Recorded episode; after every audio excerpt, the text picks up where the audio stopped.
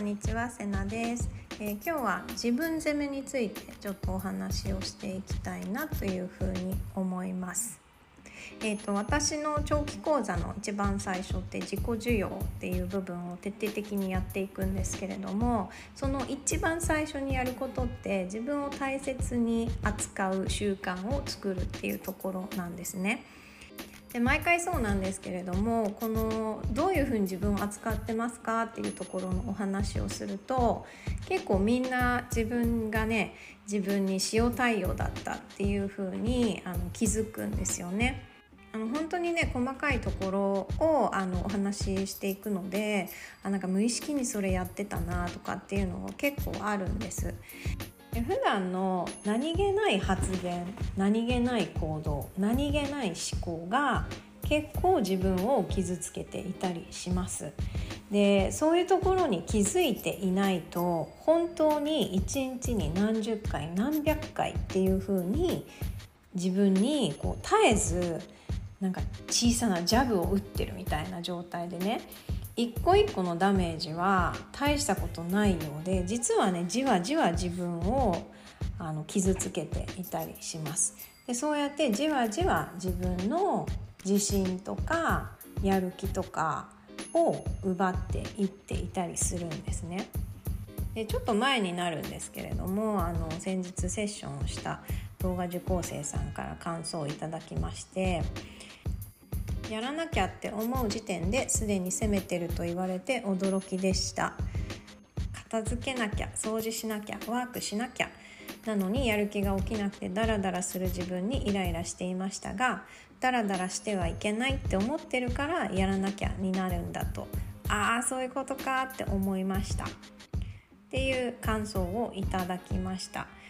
きっとね思い当たる節あるんじゃないかなと思うんですけれどもこれやらなきゃあれやらなきゃこれもできてないあれもできてないっていうふうに思っているとまたできなかったこれもやれなかったこれもできてない何もやってないじゃんっていう風になっていくんですよ。で自分の頭の中でこの会話したことないですか？多分ねほとんどみんなやってると思うんですよね。で何かをやらなきゃって思ってる時点でもうすでにできてない自分のことを責めている状態です。でこれが前向きなあそうだあれやらなきゃならいいんですけれどもそうじゃなくてやらなきゃいけないのにできてないだからやらなきゃっていうようなものだともうあの100%自分のことを責めています。で自分のね頭でしている会話をもっともっと意識してもらいたいんです。自分に何て言葉をかけているのか。自分にどういうふうな思いを感じているのか。で自分に自信のない人とかやる気が出ないとかなんかできないんですっていう人ってあの大げさじゃなくって9割方自分のことを責めている状態だと私は思ってます。もう袋叩き状態で自分のことを毎日もう毎分毎秒責めている状態だと思ってます。でこれってどういう状態かというとあの自分が仕事場に行ってこれ前にもどっかで言ったと思うんですけど自分が職場に行って、えー、自分が出勤したその時から、えー、本当に毎分毎分、えー、上司とか先輩とかに「いやこれもできてないでもあれもやってないじゃんこれどうなってんのなんでやらないの?」この間もこれやらなかったよね。この間もこれできなかったよね。えどうなってんの？今。あんたほんと使えないよね？っていうのを、え毎分毎分言われていたら、え誰がやる気を出せるのかっていう話なんですよ。誰が自信を持てるのかっていう話なんですよね。それを自分が自分に無意識にやってますよっていう話です。でこの、あの感想をねくださったセッションを受けてくださった方なんですけれども、まあ、あのひょんなことがきっかけでね会社をお休みすることになったんですけどもうこの際思いっきりダラダラしてやるっていうふうに決めたら面白いんですよもう思いっきりダラダラしてやるっていう風に決めたら逆に、えー、片付けをしたくなったり体を動かしたくなったり、えー、いつもはね手つけられてなかったことに少しずつ手をつけられていますっていう風にあのー報告をいただいたんですね。っていうことはですよできないんじゃないんですよ。本来はできるんです自分が自分の力を奪ってるっていうだけなんです。で人って疲れてれば何もする気が起きないのは当たり前なんですね。やらなきゃいけないことが山盛りあったらそれは疲れるんですよ。でもう疲れてもう疲れすぎてできていないっていう状態なのにさらにやらなきゃやらなきゃってかなり自分に対してスパルタな対応なんですよね。でこういう人に限っていや私は全然できてないからって言ってもっと自分にスパルタになろうとするんですけれどもこれ逆なので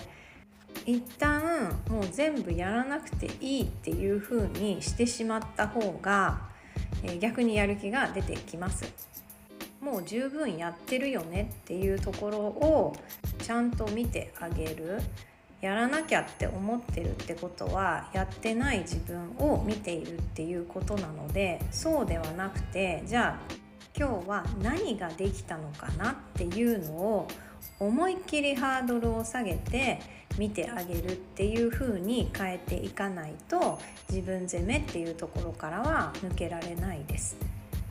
でこういう自分への声かけとか自分をどういうふうに扱うかっていうのは本当に些細なことなんですよ。自分でも気づけないくらい些細なことです。で人ってどうしても自分に厳しくなりがちなのであの自分謎にね体勢があったりするんですよ。すごく忍耐強かったりするんですけれどもこの本当にちっちゃなことがめちゃめちゃ大きな影響を与えてるっていうことにあの気づいてもらいたいなっていうふうに思います。で何度も言ってることなんですけどみんなね劇的に変わる方法を探しがちなんですけれどもこういうすごい地味なところが実は一番大事だったりしますので、えー、普段自分がどういう風な声かけを自分にしているか是非今一度、えー、確認をしてみてほしいなと思いますで、えー、やらなきゃいけないなって頭に浮かんだ時はあちょっと自分に厳しくなっちゃってるのかもしれないなっていう風な視点を持って、えー、少し緩んでみるっていうのを是非心がけてください。はい、ということで、え今日は以上になります。それではまた。